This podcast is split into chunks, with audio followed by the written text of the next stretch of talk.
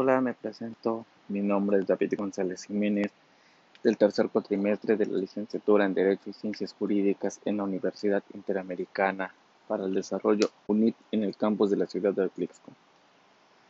yo les hablaré sobre tres temas muy importantes en la materia de derecho civil, que es la tutela, interdicción y el patrimonio de la familia.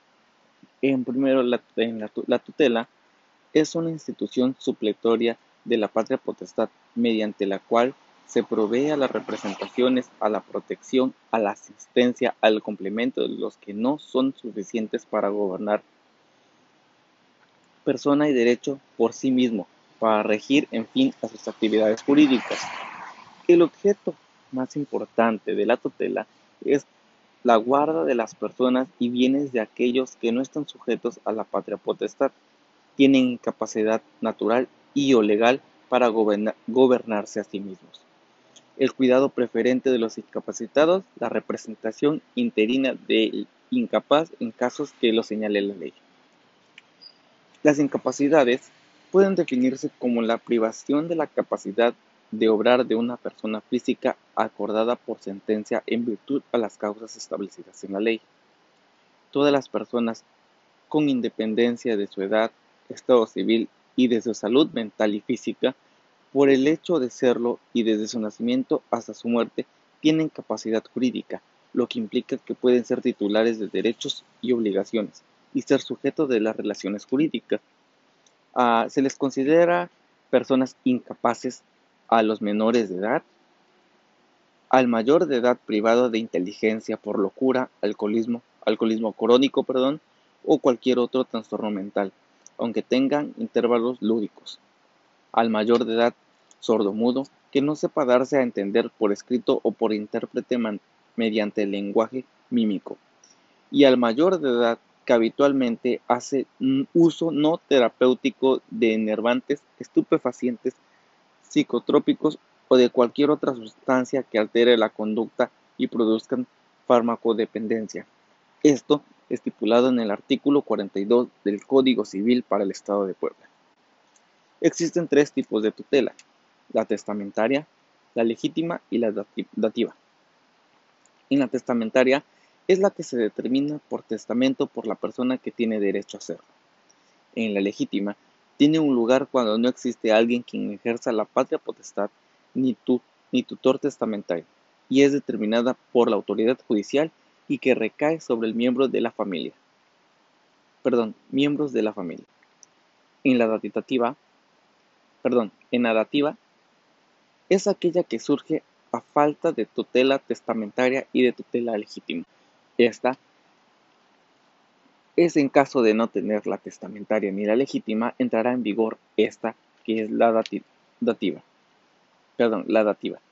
Existen derechos y obligaciones para la tutela, que son educar y alimentar al incapacitado, destinar recursos del incapacitado a sus curaciones o rehabilitaciones de sus enfermedades si éste las padece, cuidar y vigilar los bienes del incapacitado, representar al incapacitado en todo tipo de asuntos legales y rendir cuentas ante el juzgado anualmente sobre el estado del tutelado y recibir asesoramiento de un abogado con el fin de cumplir con dichas obligaciones.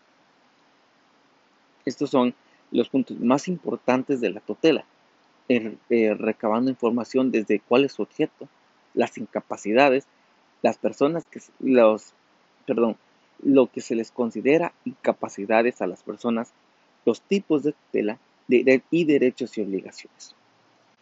El segundo tema es interdicción. La interdicción es la restricción de la capacidad jurídica generalmente aplicable a las personas con discapacidad, a partir del modelo social de la discapacidad que permea el sistema jurídico mexicano desde la entrada en vigor en el 2008 de la Convención sobre los Derechos de las Personas con Discapacidad. Dicha institución del derecho civil es inaceptable. Más aún, las interdicciones se configura en la práctica como una forma de muerte civil, la cual sería incompatible en un paradigma de derechos humanos. A mi punto de vista, nombrar a las personas con el término incapacitados es un término erróneo. A mi punto de vista, es las personas son capacidades, desarrollan capacidades que nosotros, las personas normales, entre comillas, no tenemos. Ellos, desde una persona que no puede caminar, se desempeña y anda, no, con, no necesariamente que tenga este, ambos pies o uno, sino que la razón que les dan de seguir adelante, el impulso, la necesidad, nos puede llevar a desarrollar capacidades que nadie imaginaría. Es por ello que yo consideraría, en mi punto de vista, y si pudiese cambiarlo, como personas capaces.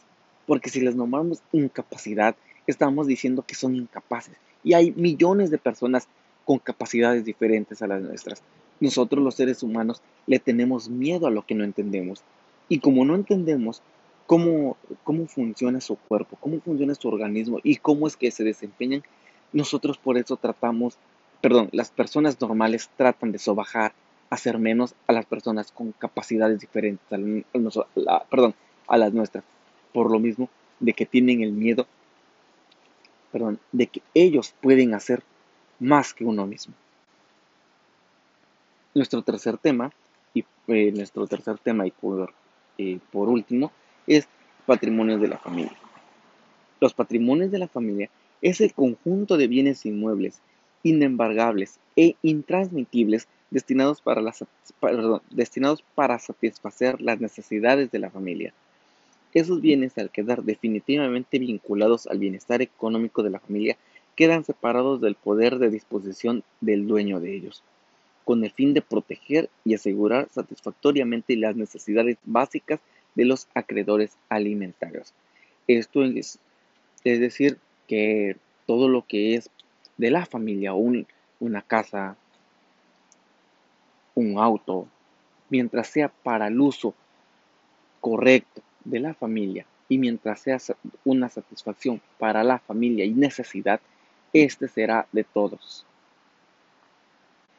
Eh, en conclusión, eh, yo opino que la tutela se refiere a cuidar y proteger, y es el tutor quien tiene la obligación de proteger los intereses de la persona bajo su cargo, tanto personales como patrimoniales para tener beneficios para la misma. Esto refiriéndonos a que el tutor de la persona capaz, no incapaz, la persona capaz de tener diferentes modos de expresarse, diferentes modos de comunicarse, diferentes modos de andar, digamos, un término coloquialmente conocido, andar en vez de caminar, y es protegerlos.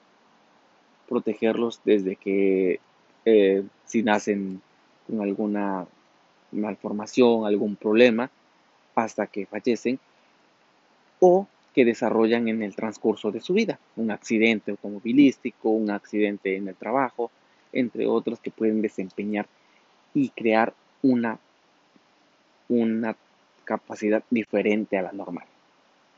En la interdicción, la considero que es aquella cuando una persona es declarada jurídicamente incapaz por carecer de las aptitudes generales para gobernarse, cuidarse y administrar sus bienes, por lo cual debe ser sometida a la guarda de un tutor.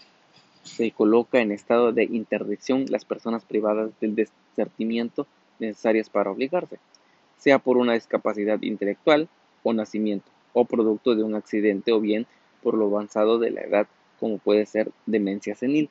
Y vuelvo a reiterar, no considero que las personas sean discapacitadas, sino capaces de realizar diversas actividades que normalmente podríamos decir que el 90% de las personas decimos que no podemos sin intentarlo antes. Y por último, el patrimonio familiar, pues es, lo considero que está integrado por un conjunto de bienes, muebles e inmuebles que se constituyen con el objeto de satisfacer las necesidades de, subsistencia de, las, de los integrantes de la familia. Los bienes que integran el patrimonio de la familia se consideran libres de gravamen e impuestos inalienables, intransmitibles e embargables. Bueno, con estas pequeñas conclusiones doy por terminado mi podcast.